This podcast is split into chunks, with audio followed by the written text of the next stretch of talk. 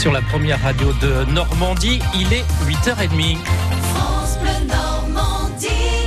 Émission spéciale 75e anniversaire du débarquement sur France Bleu Normandie. Mais pour l'instant, à 8h30, c'est l'heure de votre journal présenté ce matin par Carole Louis.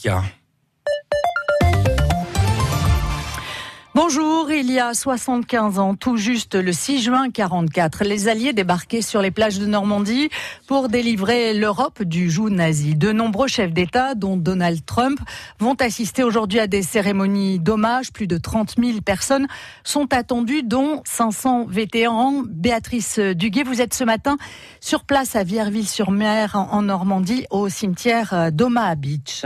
Le temps est clair ce matin sur Omaha Beach. Il fait frais, la mer est d'huile quasiment et Stewart, britannique, s'y trouve pour la première fois au pied du vaste cimetière américain, là où des milliers de soldats de l'âge de son fils ont sacrifié leur jeunesse en juin 44. Stewart ne s'attendait pas d'ailleurs à trouver une plage aussi merveilleuse, alors qu'elle incarnait évidemment l'enfer le 6 juin 44.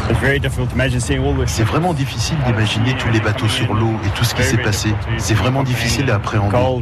Le froid, la pluie. Certains n'ont même pas atteint le sable, n'ont même pas vraiment quitté le bateau. Alors la peur et tout ça, c'est bouleversant.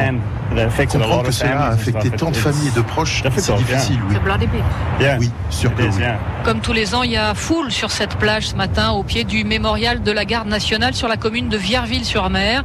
Plusieurs centaines de personnes de beaucoup de nationalités différentes sont venues former une chaîne humaine pour des instants de recueillement. Un prêtre a béni les flots en présence du 116e régiment d'infanterie de la 29e division américaine, précisément celle qui a été chargée d'attaquer à l'ouest de la plage le 6 juin 44. Il y a cinq ans, des vétérans avaient participé à cette cérémonie. Un seul était attendu ce matin sur place. Béatrice Donc à Vierville-sur-Mer, la cérémonie présidée par euh, Donald Trump, rejoint par Emmanuel Macron, devrait débuter à 11h au cimetière américain de Colville-sur-Mer. Ce matin encore, à Utah Beach, beaucoup de monde depuis le lever du jour avec un beau lâcher de ballon sur la plage d'Utah où la cérémonie officielle est prévue à 14h cet après-midi. Autre temps fort de ces commémorations, à partir de 15h, Colville-Montgomery, la cérémonie nationale d'hommage au commando Kieffer, aux résistants et plus largement à toutes les personnes qui ont subi la bataille de Normandie. 3000 invités seront présents, dont des vétérans de la France libre et de la résistance.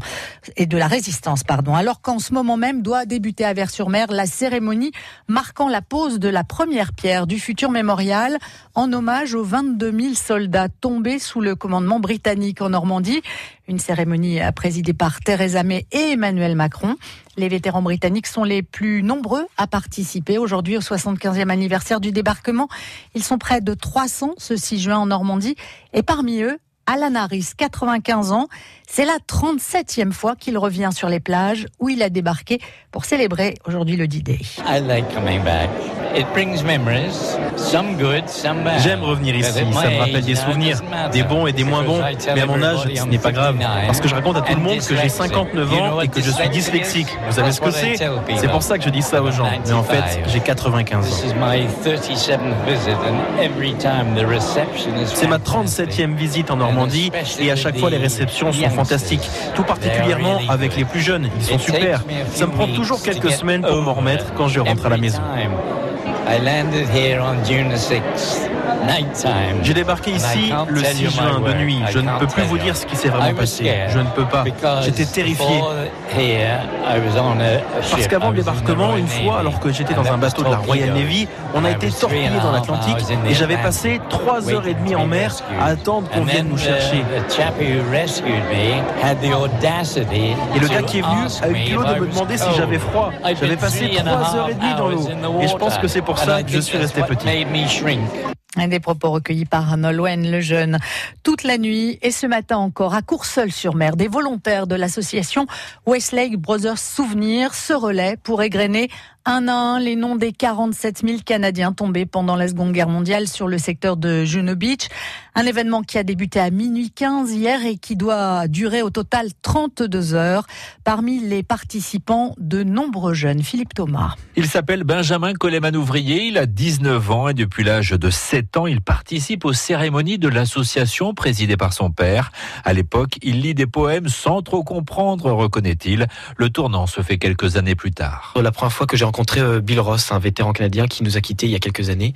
C'était la première fois que je voyais d'ailleurs un vétéran de toute ma vie. Et justement, je me souviens encore de son visage heureux quand il nous voyait présider des cérémonies. Et je me souviens que ça m'avait beaucoup marqué. C'est quelque chose de magique parce que les deux conflits mondiaux, je l'ai connu ça qu'à travers des livres. Et là, je rencontre un, vétéran qui dit avoir vécu ça. que là, c'est quelque chose d'assez incroyable. On se dit, ça a vraiment eu lieu. Je lui dois ma liberté. Une transmission indispensable pour le président de l'association, Christophe Collet. On essaie de donner de la chair à cette histoire en expliquant que ce sont des gens comme eux, avec les mêmes rêves, avec peut-être les mêmes craintes, avec les mêmes aspirations. Et ces gens, à un moment donné, ils ont fait un choix euh, décisif pour notre liberté. Il faut qu'à un moment donné, ils prennent conscience que la vie qu'ils vivent, même si euh, nous connaissons les difficultés dans lesquelles euh, nous vivons aujourd'hui, la vie qu'ils ont aujourd'hui, ils la doivent à minima à des gens qui avaient à peu près leur âge et qui ont fait le choix, puisque les Canadiens étaient tous volontaires, ils ont fait le choix de risquer leur vie pour libérer un pays qui n'était pas le leur. Aujourd'hui, 70 jeunes participent chaque année aux manifestations organisées par Westlake Brothers Souvenir. Ah, Philippe Thomas.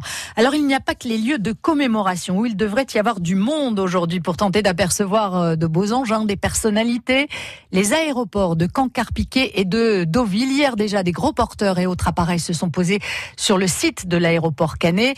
L'avion qui transporte le président américain devrait atterrir lui à 10h20 ce matin. Une grande fierté pour la directrice Marilyn Ezagron.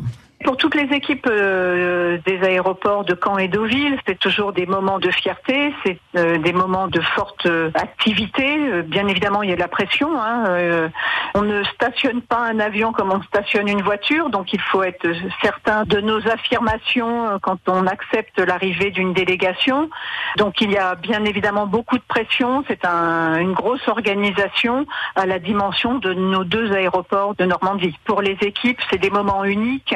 Euh, ce sont des hautes personnalités qui sont accueillies principalement à Paris ou quelquefois en région, euh, euh, le prochain G7 ayant lieu à Biarritz, mais à la dimension de Caen et de Deauville, c'est une fierté pour nous tous d'accueillir les plus grands de ce monde. La directrice de l'aéroport, Marilyn Nezagron, a noté que le trafic voyageur sera très réduit à Carpiquet aujourd'hui avec seulement